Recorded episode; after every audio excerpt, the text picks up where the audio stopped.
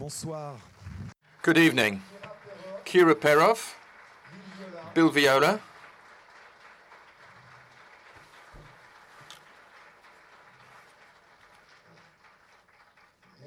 Thank you. Thank you for being with us in large numbers. Some of you are old friends of Bill Viola. I recognize some faces in the first row and others also sitting in the room. So this uh, meeting, this moment is intended to uh, be a time to meet to or to see Bill again, for those of you who know him, and for those of you who don't, to meet uh, Bill Viola and Kira Perov, who is the other face of the work of Bill Viola. She is Bill's wife, and Kira works um, very closely and very creatively with Bill since uh, 1979.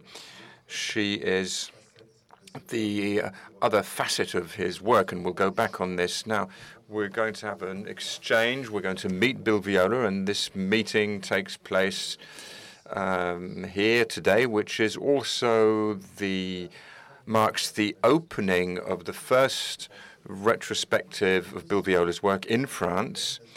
And for the uh, Galerie Nationale, this is also the first monography dedicated to a video artist. So for us too, um, for us at the Galerie Nationale, the Grand Palais, um, it's um, a very important moment, and I hope that you will share this with us.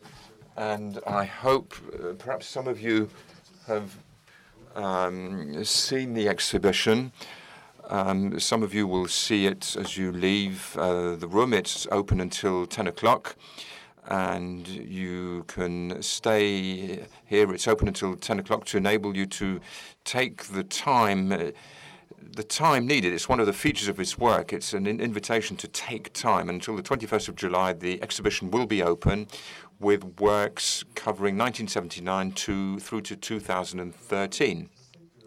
Now, I know that when envisaging this meeting, Bill's um, wish was to start off uh, by reading a poem, which is also a way of letting us into his workshop, which, quite apart from being a video design studio, is a room full of books, uh, full of all sorts of books from many sources, drawn from many periods. And every morning, Bill reads, and um, he has a diary. He takes notes in his diary, which now runs to 40 volumes. He jots down his his thoughts. He has a storyboard. So he's going to start off by reading a poem, which he chose especially for this evening. Bill, over to you.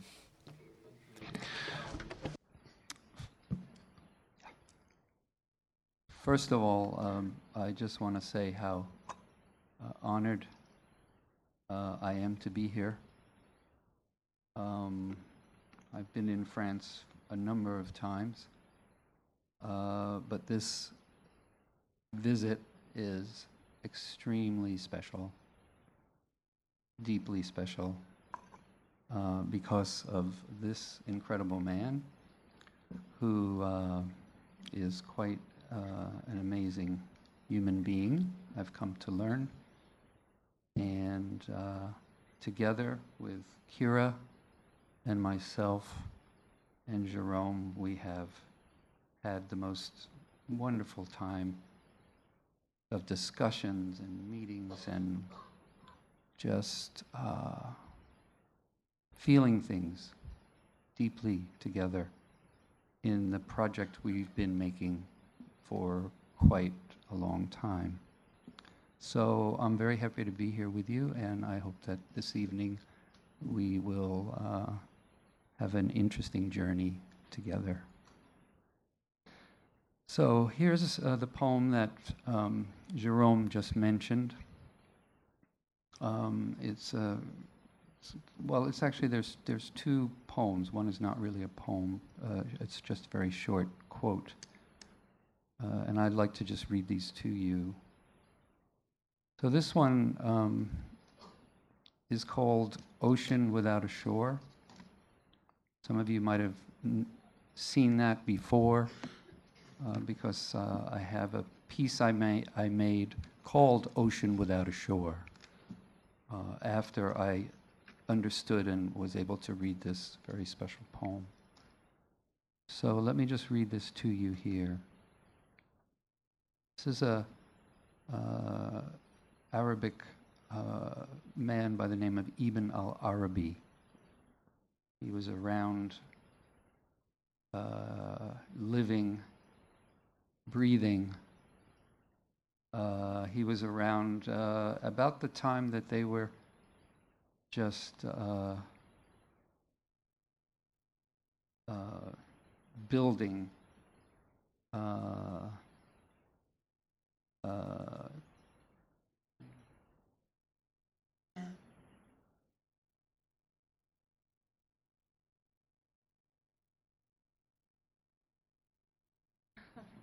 mind. Okay, never mind.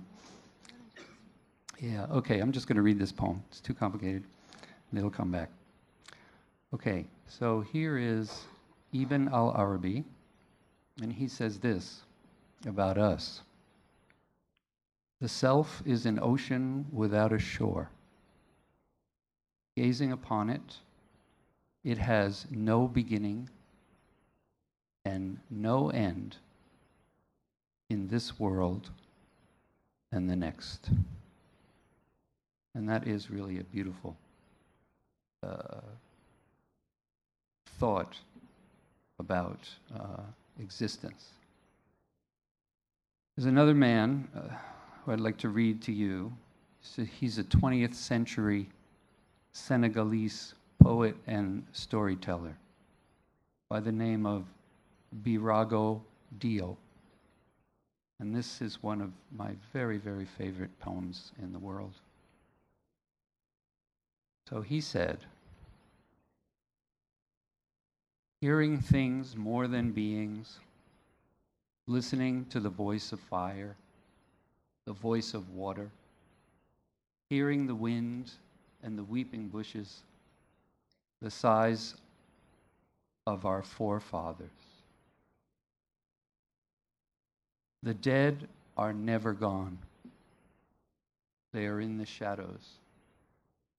The dead are not in the earth.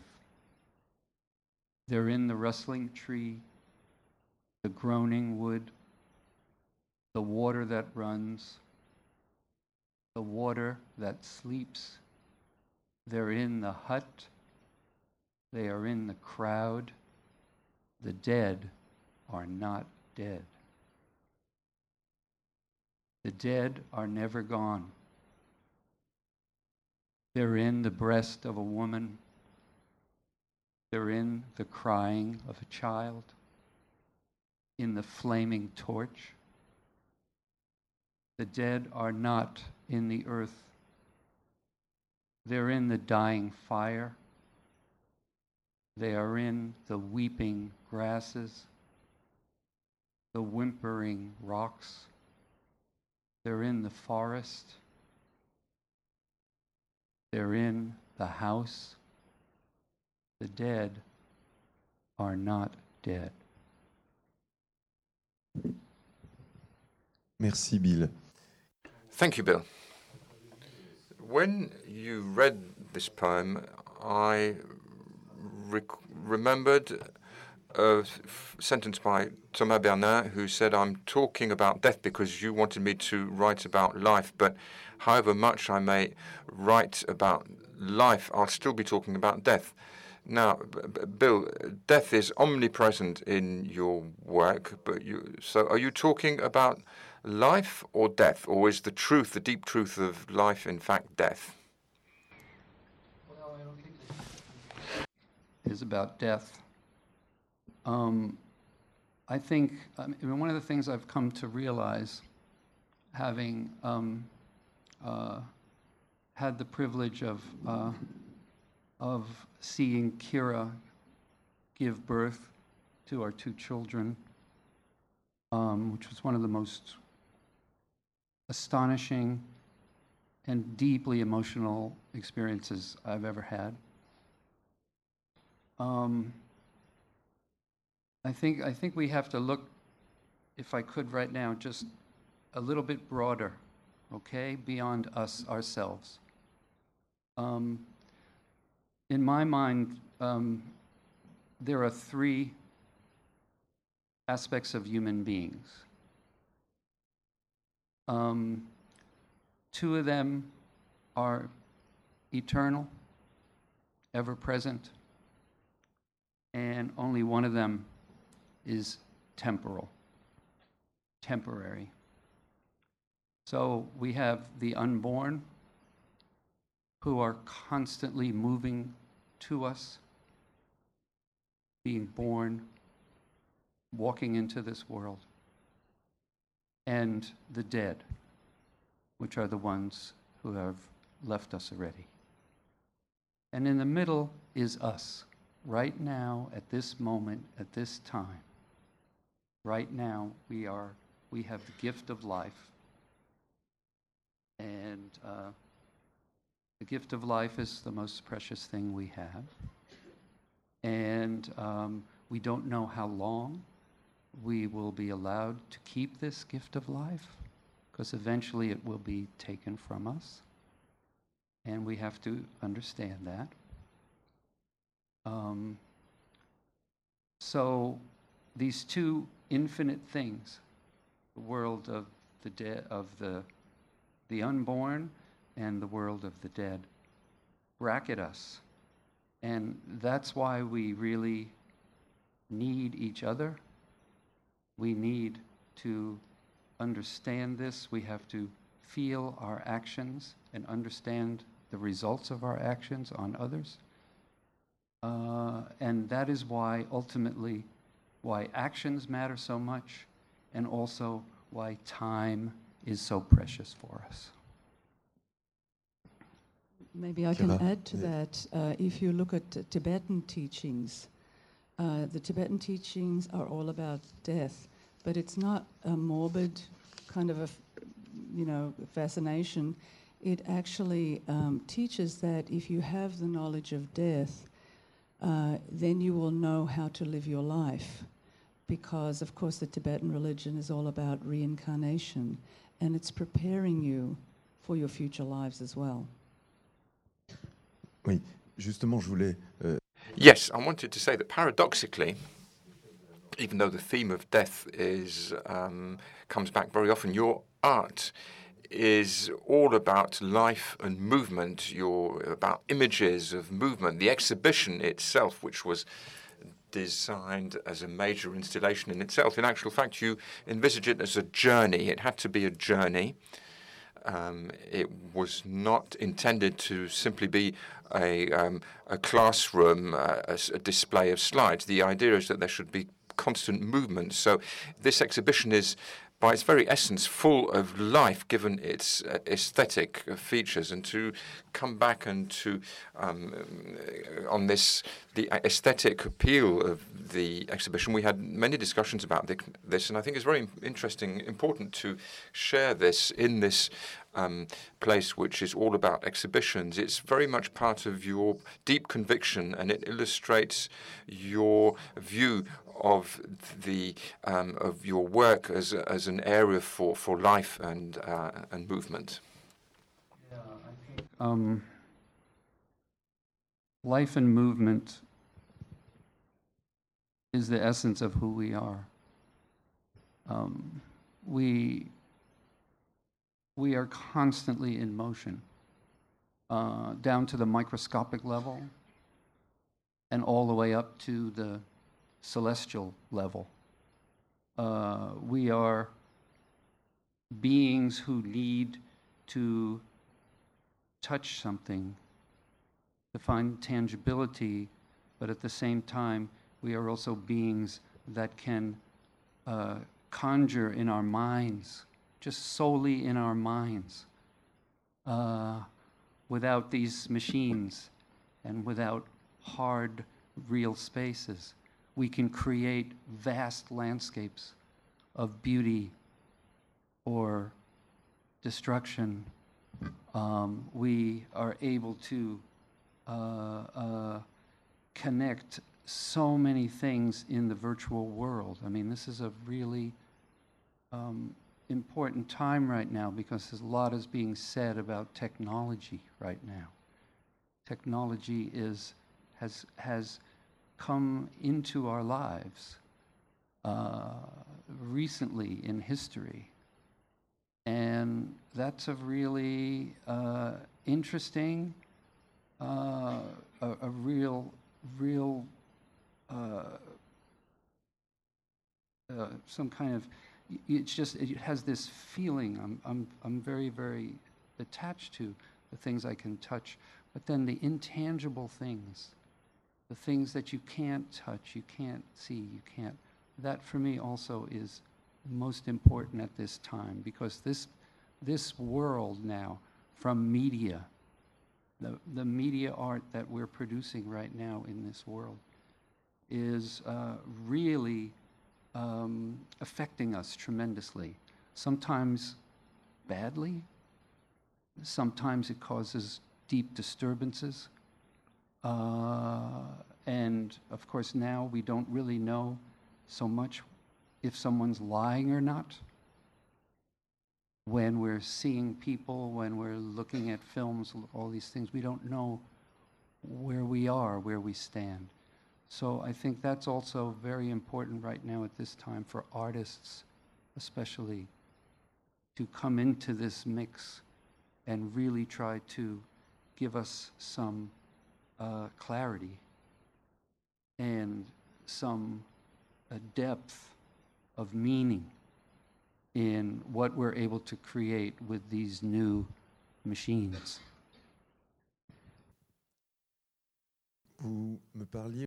You were also talking about what Peter Sellars said to you uh, about museums, about the way works are displayed. Now, to this exhibition uh, in in the history of uh, this museum, uh, of having uh, objects displayed in the in the dark without audio guides, without teaching material. It's the first time when the visitor to the museum is, as it were, um, in, taken into uh, into the work, into the the image, and you were referring to your interest for the Asian museums. We've spoken about Indian museums as well, where you can touch the works of the divinities. You go into the museum.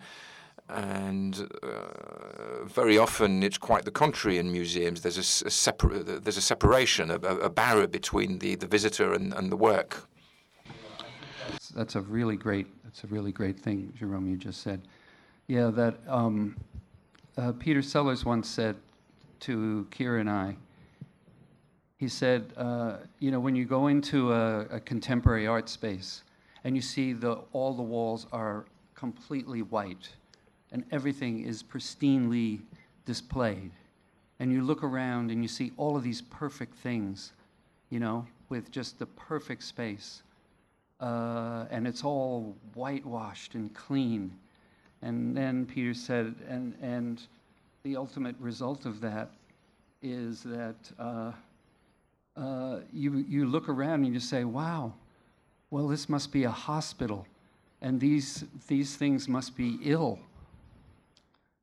You know, it's, it's just, I mean, it's amazing how, why can't we do what uh, people in Asia do all the time and in far, far, far places around the world, that they can really uh, see, you can touch the work. You can come up to these beautiful Buddhas and beautiful avatars, and you can talk to, talk to them you can, if you'd like, dance with them. And that happens all over the world. So we've sterilized, the Western culture has like sterilized this idea of connecting the inner life with the outer life and made a, and make and to make a real complete whole and i think that's one of the most important things in my life right now as a as an artist that i want to really address Um, just like all the other exhibitions, we, we design uh, your journey as an inner journey. And so um, you can take uh, many paths through this journey on your own. But uh, what we really feel that we've given you is the gift of time um, so that you are able to spend some time not only with the works but with yourselves. And so that's something very precious for Bill and myself too, because Absolutely. we're always making the work. But this is why once you enter, everything is dark, everything is quiet except for the pieces. And you don't exit the works until you exit the show. Even the um, even the piece uh, that even the in the staircase between the two floors, we have added a sound piece so that you're always there is always something else touching your lives than what normally goes on outside in the real world. So sometimes, you know, it's difficult then to go out into the bright sunshine or the lights. Um, after this, it's an experience that I've noticed people saying, you know, we've been through this show maybe two times already, and each time it's a different experience because you weave your way through. Exact. Et J'aimerais que vous, vous- vous I would like you to talk about the concept that you've spoken about on several occasions, which is art seen as an ecosystem, whereby you have the works and those who are viewing the works who are, as it were, stakeholders in the same reality. And as Duchamp said, uh, with your work, it's the viewer who makes, who creates the piece, and I think this is very true of video in particular. It's it's this immersion. Could you speak about what you mean by ecosystem in this context? Yeah, well, in, in terms of the idea of um, the art world as being an ecosystem, um, I didn't I didn't understand that when I was younger as an artist, and um, so I was aware that there were people around doing things, and and uh, and and certainly there's a hierarchy in all of these kinds of places that we all know about. Um, but uh, I didn't really understand how deep it was because I was only seeing, on my side, of course, I was seeing myself in my study, my, the place where I work to make my art. And then uh, at a certain point in our lives, Kier and I, we, we, we were moving up, kind of, and people were recognizing our work. And then uh, there was a moment when we thought maybe we should go to a gallerist and try to and talk to them and see if maybe we could join a gallery. And um, so we tried that, and that seemed to work because there was a really very good person that was really very compatible with how we work. And so you find yourself just moving in this situation, and then you have the curators who are looking at various things uh, and deciding about whether they want to buy this work or such and such work for their, um, their uh, you know, the location that they're in, and and so on and so forth. So after a while, I began to think uh, that it's not only just about the top people. That if you look at the art world as an ecosystem, then you start at the top, of course, and there's the, the person, the, the most important person in these you know, places. And then you have the next tier down, the gallerists, and then you have the collectors who collect the video, the, the work that uh, artists make, and you start spreading it out, and then you realize you need uh, people to hang things on the walls, so then you have to add those people in. And I just kept thinking about this over and over. And then, you know, you have um, uh, people coming to sort of knock down the walls at the end of the exhibitions. And then when you go all the way down in the end, you know, you have the guy uh, in the FedEx truck, you know, coming along and uh, and he's the one that's just delivering the packages. And then at the very very end, there's a guy ultimately who's got to clean the gallery at the end, and I thought that was really pretty extraordinary. And and I just realized that the the the art world is this ecosystem. And it has top level management, mid midterm management. You know, I mean, it's incredible. Just that one thing could could give all of those people a job, really, too, which is really fantastic as well. Comme, comme on, on l'entend et comme commence. As uh, we hear, and for those who are a bit familiar with your texts, there is an intellectual itinerary, philosophical itinerary, a personal, spiritual itinerary. Uh, in line with your uh, your creations, with your work, but paradoxically, you keep repeating in interviews to to to emphasize the fact that you don't want to speak to the brain, to but you want to speak to uh, the heart of people. It's the the. well, um, um, the head and the heart have been carrying on a little fist fighting a little bit, you know. So uh, the intellect uh, is extraordinary. The human brain is a masterpiece of existence. It's extraordinary and we're enjoying it right now at this moment. But I feel at this point in history, um, things have changed quite a lot with the advent of technology, uh, with the advent of population growth, uh, and then the development of these machines which can make the work that people used to do. Um, and all of those things are um, are interesting. But I really began because um, I should just uh, give me one second.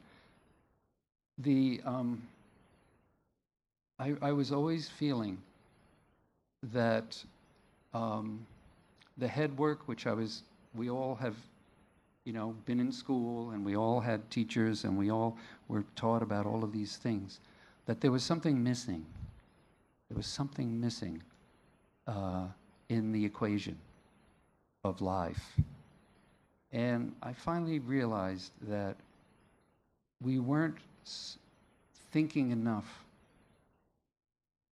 about, uh, we're, we weren't, we're not thinking enough about the heart, what's called the heart, which is the seat of the emotions. The emotional world is, uh, for me, in my life, is everything. It's everything. It has uh, an extremely uh, um, deep connection to the soul of who we are. Um, it's it's a, a thing that, uh, that moves in a very, very different way than the discourse that we have up with the guy up in the top. And I think that today has been um, sort of put aside for most of us, and myself included uh, uh, in the Cartesian kind of way.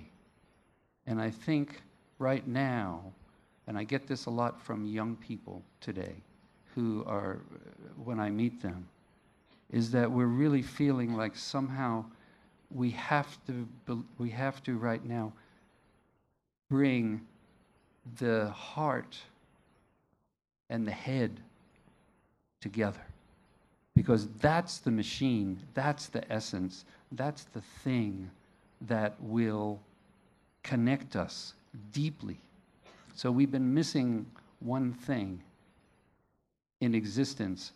And I think right now, from what I'm feeling out in the world when I go and speak to people and just in my own life, that it's, it's, we're in a really important time right now where the head and the heart can talk together, and that's what they were made for. I mean, that's what they were made for. That's when you know the uh, uh, uh pr primitive, pe primitive people knew this exactly. That those two things absolutely had to be together. Um, and you know, one of the things that we get uh, when you um, put these things together is the idea that, uh, like, it, it will tell you what the difference between right and wrong is in these fundamental terms. It will tell you what's right or wrong, what's good and bad. And that's something that um, right now I think these kind of forces that we've been making have to come together and they have to touch us. And then I think we will have in this world an extraordinary, extraordinary thing, an essence that we can all, uh, uh, you know, respond to. Le cerveau est une machine. The brain is an extraordinary machine.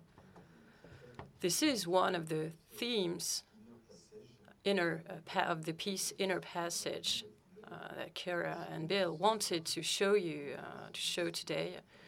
Uh, while we speak, this piece lasts for 11 minutes and is quite uh, silent. You, you will, I'm sorry, 17 minutes. And at some point, it gets us inside the human brain uh, where the emotion was at the beginning. Maybe Kira, you, you might uh, introduce this, this piece, Inner Passage. And then we can talk about uh, uh, the process of production and creation. Of course, the, the, uh, the conditions in which we, we see this piece are not like in the exhibition. And it's not in the exhibition, it's why we are showing it uh, to you tonight. Right. Yeah, okay. So this work is called Inner Passage.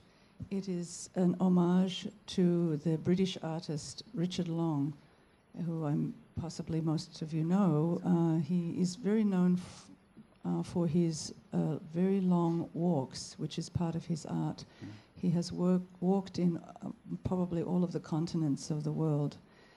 And while he is walking, when he rests or takes breaks, he makes land art. He uses the stones and his environment to make pieces.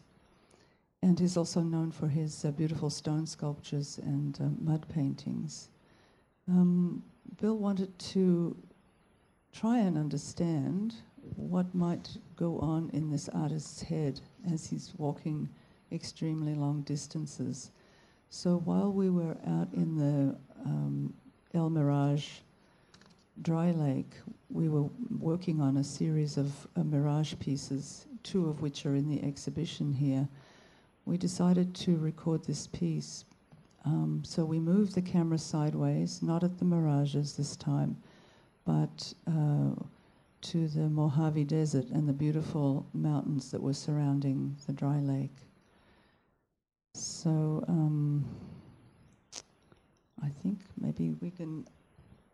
Uh, you you won't see the person coming for quite some time, so we can just talk over. Nous pouvons com continuer la, la, la discussion en, en l'orientant vers, vers. Yeah, we can maybe keep talking we could talk about this, the production process, the way you work, because uh, most of the people in the audience are rather curious about that. I already have questions about the way you work. And this particular question What uh, is your study like? The first time I visited your, your study in the United States, I was uh, struck by the fact that it doesn't look like uh, it's the opposite of a, of a cinema studio. It looked like a painter's uh, workshop, and you were uh, working in a corner with with the cameras. Uh, you were showing me this old surveillance band camera. I really thought about a painter uh, making his uh, his palette, working on his palette in a in a very small space uh, with a uh, much uh, smaller than uh, the studies of, of uh, video artists, most video artists. And I wanted you to tell us about the, the production process. Maybe Kira could tell us about that. Different ways of working and um, many different ways of working. One of them is actually image image gathering. So it's when Bill and I, Right. or maybe a team of us, we go out into the environment, uh, whether it's in a city, very often it's in the landscape, and we're always waiting for the right moment, and we're very often where when accidents happen. When accidents happen, it becomes very special.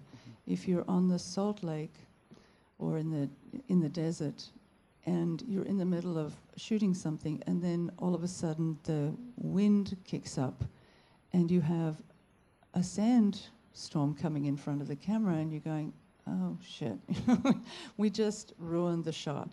But you keep shooting because something tells you, "Don't stop." And then afterwards, you find out that this was the most important intervention and the most important thing that happened because nature Mhm. became visible the, and the strength of nature. So that's one way of, of recording, we gathering images. Another way is working in our own studio where we make smaller, medium sized pieces. Catherine's room, the piece you see up here, was made in our studio. Um, the two naked people whose beautiful projection on the granite Mhm. is there. We, we can make those kinds of pieces. Even we can use water sometimes. But very often we also do go into a large production situation where we rent a studio in Hollywood, uh, where we need to collect everything that we need in that studio. So then we hire a professional team. We hire um, our director of photography, who's been working with us since '92. Um, we hire a producer. We hire uh, maybe set designers, depending on which piece we're making. We have an art department. We have a wardrobe department. We have makeup. You know all the stuff that you use, but it looks like a very small Hollywood production, not a very big one at all. So it's a big range, and so our palette has grown over the years, not only with the kinds of shooting that we do, and where we shoot it, but also how we the equipment that we use. There's a wide range of cameras, and that increases our palette from beautiful black and white, grainy, infrared cameras that give you a, a quality that you, you really can't find now in the digital world. So we're very sorry to see these kinds of things go, but we still have our collection.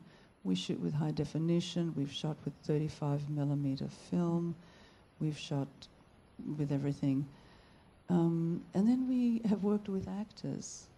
For the first time, I think it was in 95, where we actually needed, before that, we used performers, maybe Bill, sometimes myself, or whatever.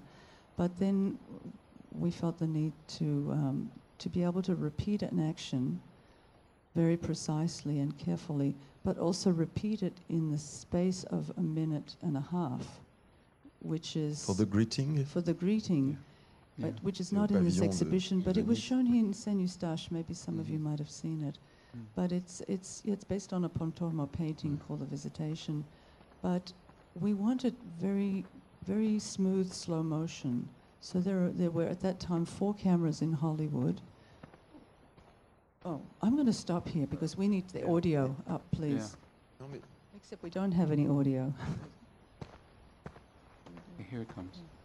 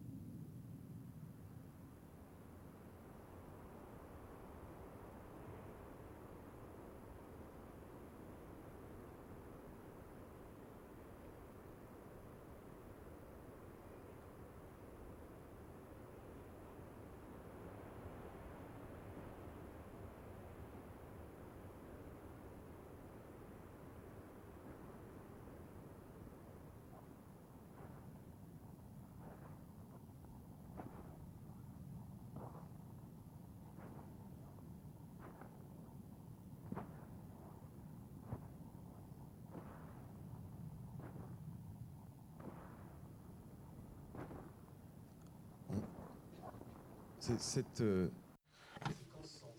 this is the key sequence, and the beauty of this is that in a few minutes it shows, it provides a condensed version of the whole digital palette that Bill Viola uses because for this shoot, this shoot was designed on the basis of images using different digital paintbrushes, and uh, it's a camera which looks like a, um, some kind of weapon, uh, bazooka or, or something, and, uh, in, in, enabling infrared um, photography at, at, at, night.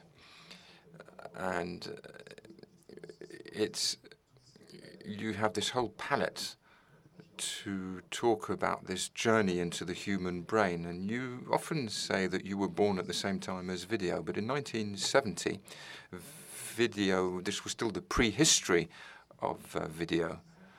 Uh, and you often say that you were in the Lascaux cave of uh, video art. And over these your 40 year career, not only has there been the evolution of your own work, of your quest, but in parallel with this, a major technological leap forward. What was the interaction between your creative work and technological change throughout these years? Okay. Well, um, we'll be doing this for about two weeks. Uh, no. Um, uh, I just, you know, it's it's luck and it's hard work. That's the main thing that human beings do to create things, to create the things that we find in the world. So again, I was just at the right place at the right time. I was young. I was uh, just uh, starting art school, or it was actually the year before I went to art school. And at that time, this new machine, this new video thing, started to appear. And what's very interesting about that um, uh, is that um, there there were um, there were uh, people were seeing what what this machine could do, and um, but they, they weren't artists. Um, Sony, Panasonic, JVC, all of the technological uh, makers were focused on this new device, the portable video camera. And, um, and uh, somehow us artists found out about this machine because uh, these are large multinational corporations, so they have uh, uh, places all the way around the globe, in Latin America, out in Asia, in Amer- in, in uh, here on, in um, uh, in in uh, France, and it's just amazing. It was just like it happened simultaneously. And the first video camera really was something. It was about this big was pretty little, heavy, but then you had that was just the, the, the camera eye, and then you had to take about uh, five pounds of equipment to hold it The, the, the, the machine was threaded by hand, like, a, like the movie guys do. It was threaded by hand. So you had to thread the whole camera, put it in the machine. It was always breaking. And then you had, you know, this, uh, you know, five, ten, 10 pound, 25 pound, no, it was like 30 pounds of equipment on your back, basically. And then there was a 10 pound little camera that you had to hold out like this while the, the machine was pulling you this way. And it was just like impossible. But we were young and we were completely inspired by this thing. So we got really excited and we started to realize we can make films with this. We could make movies with this. We could make art with this. And so that, in combination with the fact that it was a global experience uh, that had just created the first, you know, video connection all around the globe at the same time, was really important. And then we had video. Uh, uh, a lot of video groups got together in various places, and and it was just like a like a, a, a revelation. It was really like a creation of a new a new totally new way of working, and I was just really lucky to be there at the right time, right at the beginning. And so I've seen pretty much almost any video machine that was ever made, and it was really um, I mean it's still it still just fascinates me that we were able to get this thing happening and then now you can see it's it's in our iPhones it's our phones it's it's amazing what's happened But with, with each development of technology, uh, we were uh, able to expand the palette. I remember how excited we were when we very, f- for the first time, we saw flat panels. It was incredible Mhm. because before that, you had these projectors that never really worked that well, and then you had, or were extremely expensive to use. Um, or, um, or we had a piece of furniture, a box that was a television, which was really ugly. And w- the last thing we wanted was to try and contain Chott el-Djerid, the piece we have in the exhibition, was shown on television. That's why we made it. It was for television. So you see this in this little box in your living room with really badly, everyone has a really badly adjusted color and sound and everything. So we were so happy when things expanded, when projectors became less expensive, when we could u- we could expand the image, we could make it as small as we wanted. We mm-hmm. changed the format. Mm-hmm. We it, w- was an explosion, but the recently also a few years ago the Sony developed I think it was Sony developed the OLED was it pen, OLED LED screen screens, yeah. OLED organic LED you know I mean how crazy is that? Mm-hmm. um, plasma also plasma that's blood I mean you know it's like a fluid. You know all of these things can inspire you and take you in a new direction altogether and it did. The flat panels cre- for us meant that Bill created the whole Passion series. Et portraits, et, et- et vous disiez souvent euh, à l- à l'époque, At the time, you often said that this gave you the idea of painting with video. Um, and this is referring to the, to the Dutch masters. Um, yeah, Catherine's room. Uh, if you've seen the work, Catherine's room, the woman with the four panels, five panels rather. Sorry, five panels um, sitting there, and she's, you know, waking up in the morning and and doing her yoga, and then she's, uh, you know, sewing things, and then she's, uh, you know, reading a book and uh, then uh, she's uh, um, she's then we see her in a place uh, where it's it's in the evening and it's very quiet and she's lighting all these candles in her room uh, and then finally in the end she makes her bed and takes off her clothes and goes into bed and waits for the next day and, she, and she'll do this constantly all the way around. That was based on a predella.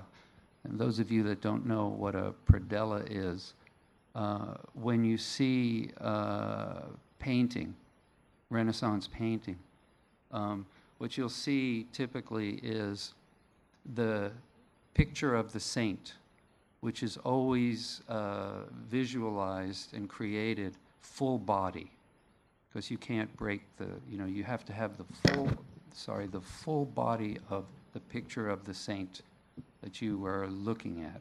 That's what a lot of the artists did at that time, and they were masters at it. Uh, but then an innovation happened after that, and uh, they created what is called a predella. And if you don't know what a predella is, a predella is a kind of movie in a way. So you have the large image of the saint in, let's say, in the church, in any church, you know, and that's usually a very big, tall uh, box, you know, uh, that's on the wall. Uh, it's an altar, yes, in the back. There's usually the altar uh, is placed in the back in the church. And then underneath that, there is this sequence of the lives of the saint, what the saint is doing at that particular time, and what they're known for.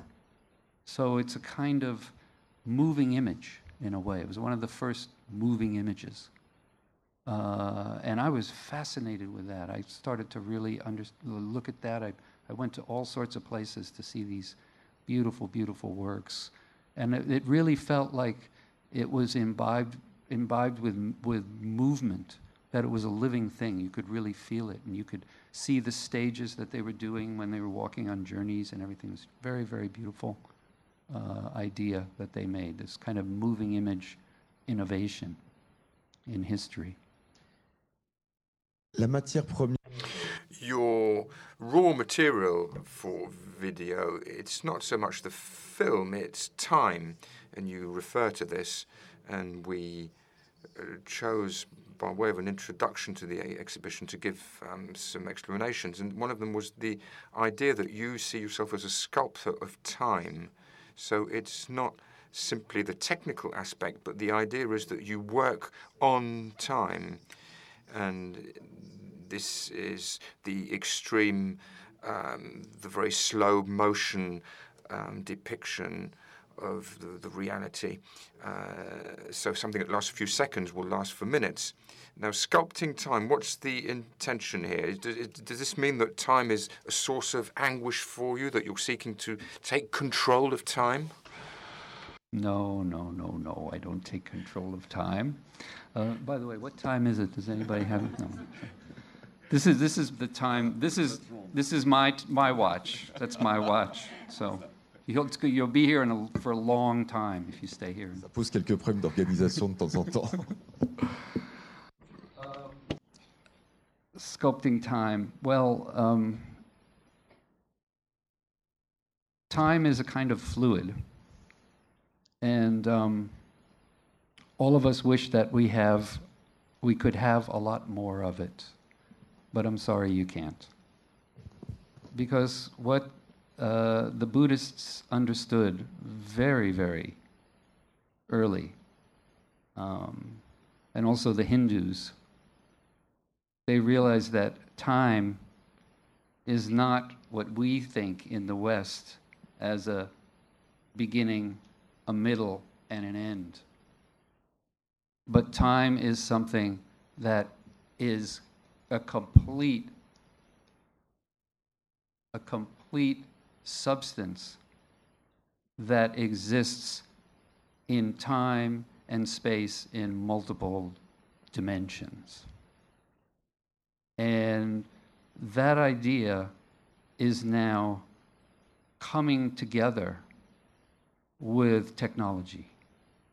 And I think that's bringing us a really extraordinary uh, opportunity to really think to how, in a way, now we can connect things.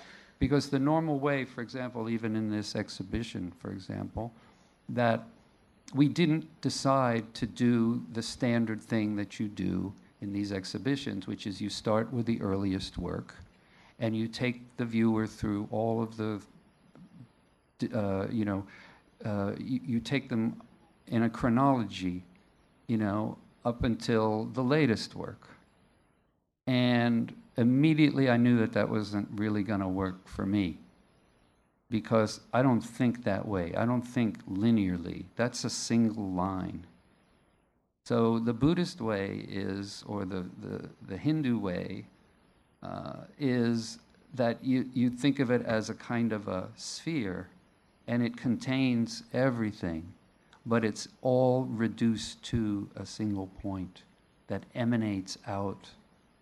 Um, and that's, that's uh, so we decided to um, take this journey with, through the emotions, not through the more intellectual way like we have in our, in our classes that we've been taught.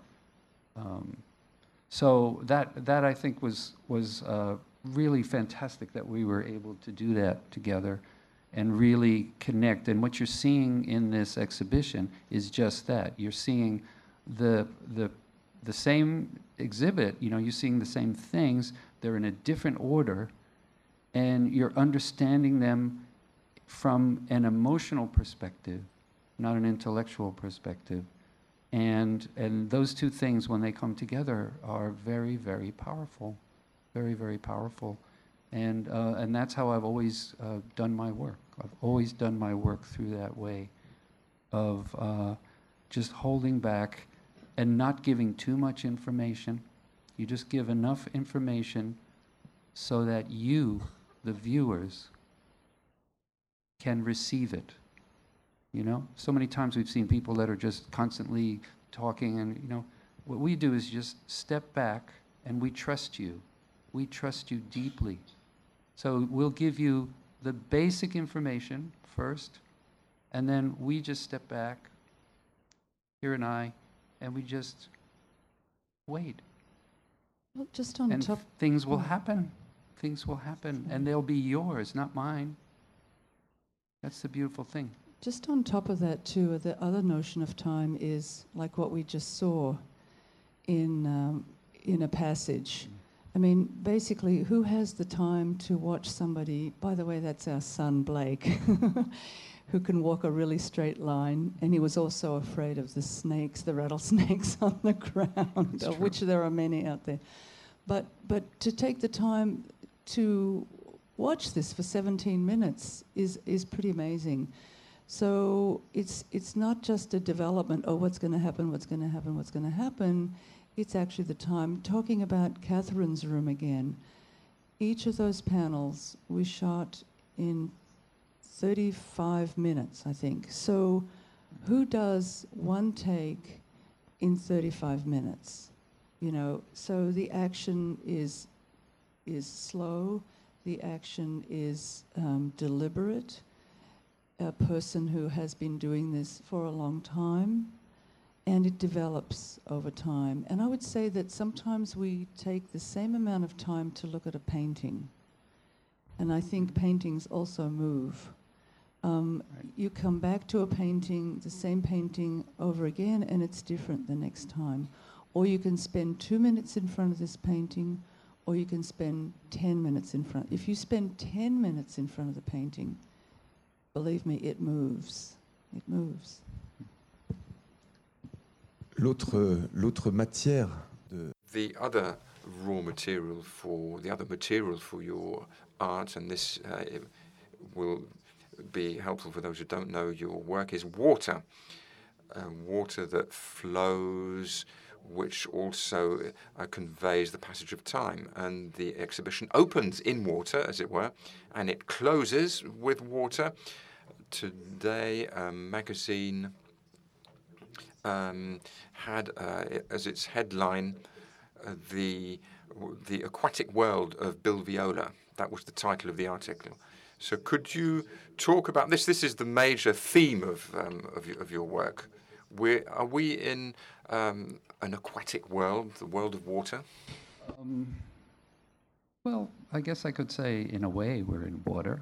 I mean, the human body is like, you know, mostly water, actually, primarily water. Um, and of course, the heavens sometimes open up and deluge us with water, sometimes even dangerously so. Uh, and it's been verified already right now that uh, other planets, which have been explored with some of these planetary rovers, uh, also have found water on other planets. That's been verified.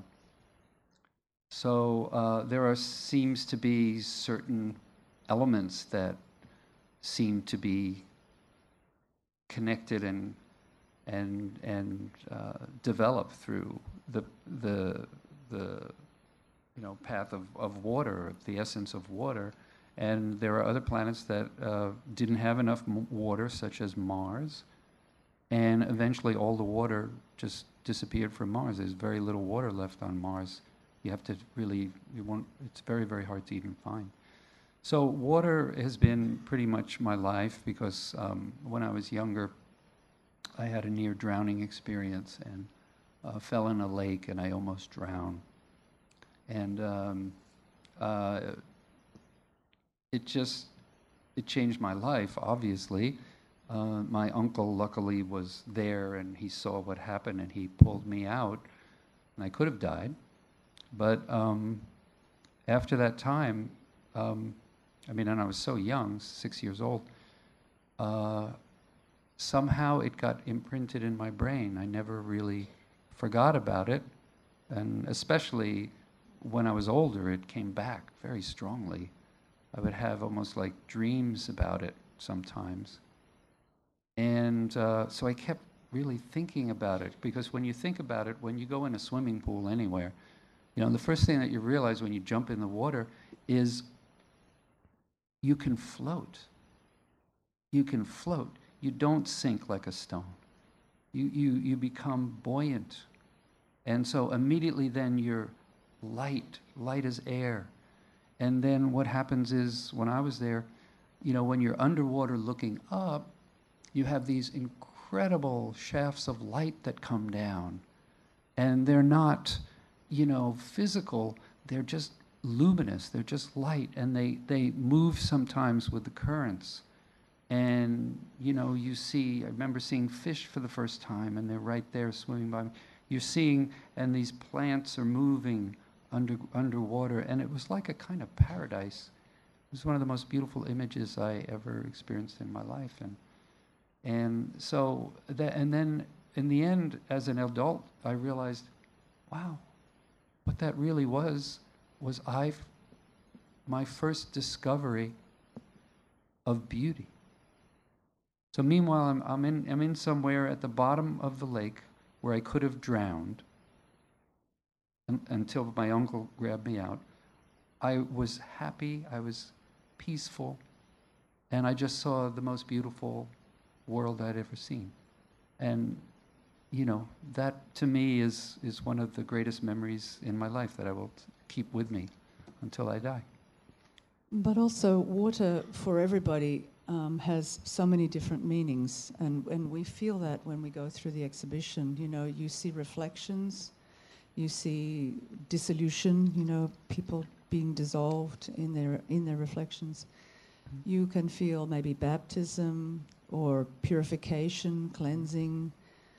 Um, and also, for me, very strongly, you see the place between life and death. This is mm-hmm. the place that Bill was, you know, he's always most interested in. And for me, um, the last piece in the exhibition, The Dreamers, is very special. Um, first of all, it's quite beautiful because these people are so fascinating to look at.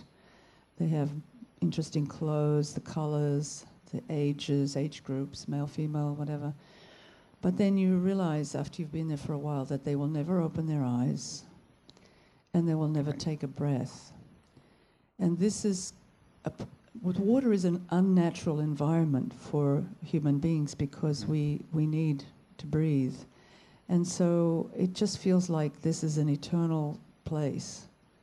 So water, we can, we, we can interpret water uh, as anything because it's so much a part of our lives.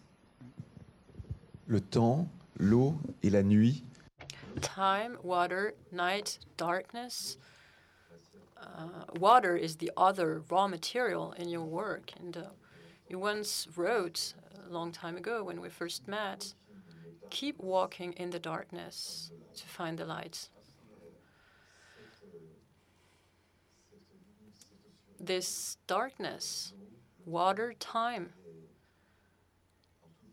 eh, are in all of your work, especially in the Transfiguration series. To uh, end this uh, this meeting, this conference, we, you wanted to show us an extract because it's quite a long piece of uh, one of the Transfiguration pieces. It's not shown in the exhibition. One called Visitation. Kira, maybe you could tell us about uh, this this work. Well, this is. Bill wanted to make something that was a threshold, a threshold between before and after. And we were, he was L- thinking of death. Paper, light, smoke, whatever. And finally, we came across once more water. And we found a, a system which has a, a water wall that is completely clear if you, if you set it up correctly. It's like glass, so you can shoot through it. And at the same time, wanting to illust- wanting to create this before and after uh, threshold obviously for everyone it becomes kind of like the, the, the, the moment between life and death. Um, we uh, we had a system that uh, we had to shoot with two cameras at the same time and you can't normally do that because you have a parallax error you know? You can you cannot kind of exchange one for the other. You, you can't put it on top of each other. So what did we do?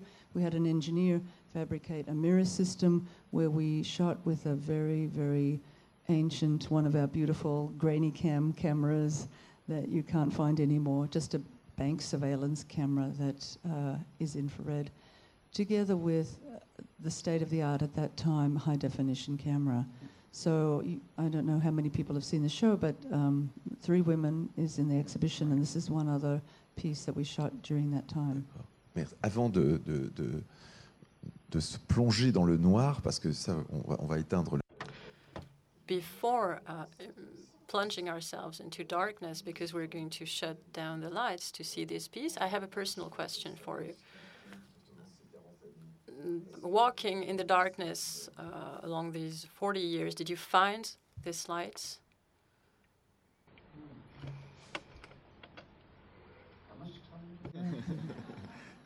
Um, will I find this light? Um, yeah, I found the darkness. I found the darkness. Um, and the darkness is the other side of light. That's what they are. They're compatible, light and dark. And those two things are constantly circulating. You have a day where nothing's going right, and then get really depressed, and then you wake up the next morning and you remember something wonderful, and there's light brought into your life. And this kind of idea of light and dark, large and small, um, empty or full, all of these things are circulating in us. And, uh, and they are eternal. We can choose to ignore them. We can choose, choose to accept them at times. But whatever will happen already is in existence, and you just have to wait and be patient, and something will come to you. Something will touch you. Something will catch you. Something you don't know, you've never heard before, something you forgot. Uh, you know, sometimes just walking out of the house and then you realize you forgot something and you couldn't find your keys to the car or whatever. Uh, and then at that moment, a mystery is there. Where did my keys go?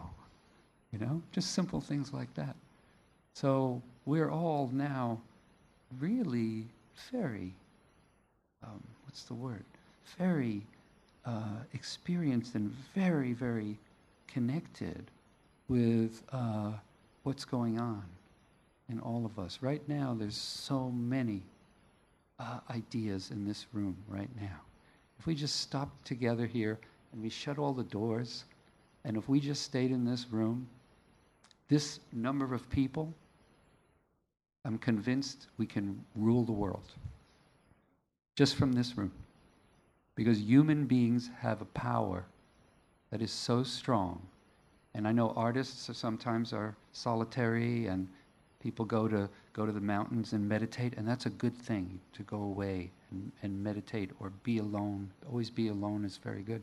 But then when human beings all get together, wow, that is the most powerful force on this planet is human ingenuity and creativity.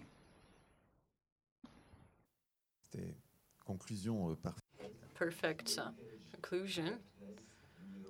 If you engage in darkness, you will arrive to quote uh, your favorite uh, thinker. We are going to turn down the lights and watch this piece, The Visitation. And for those uh, who want, you can go to uh, the bookstore of our museum where Bill Viola will sign the catalog to the exhibition. Uh, we wanted an interactive catalog, so there is an application uh, that you can use with your iPhone, with your iPhone or your pad. You can flash the pictures, and uh, you will see uh, the videos, uh, the pictures of the pieces. Uh, we thought that uh, video art in 2014 is this object, this smartphone. Thank you for uh, being here tonight. Thanks to Kira and Bill for this exchange. Thanks for their generosity. The exhibition will be open until 10 o'clock tonight, and uh, you can see it until uh, July the 21st. So now let's watch the visitation. Thank you. Thank you very much. Goodbye.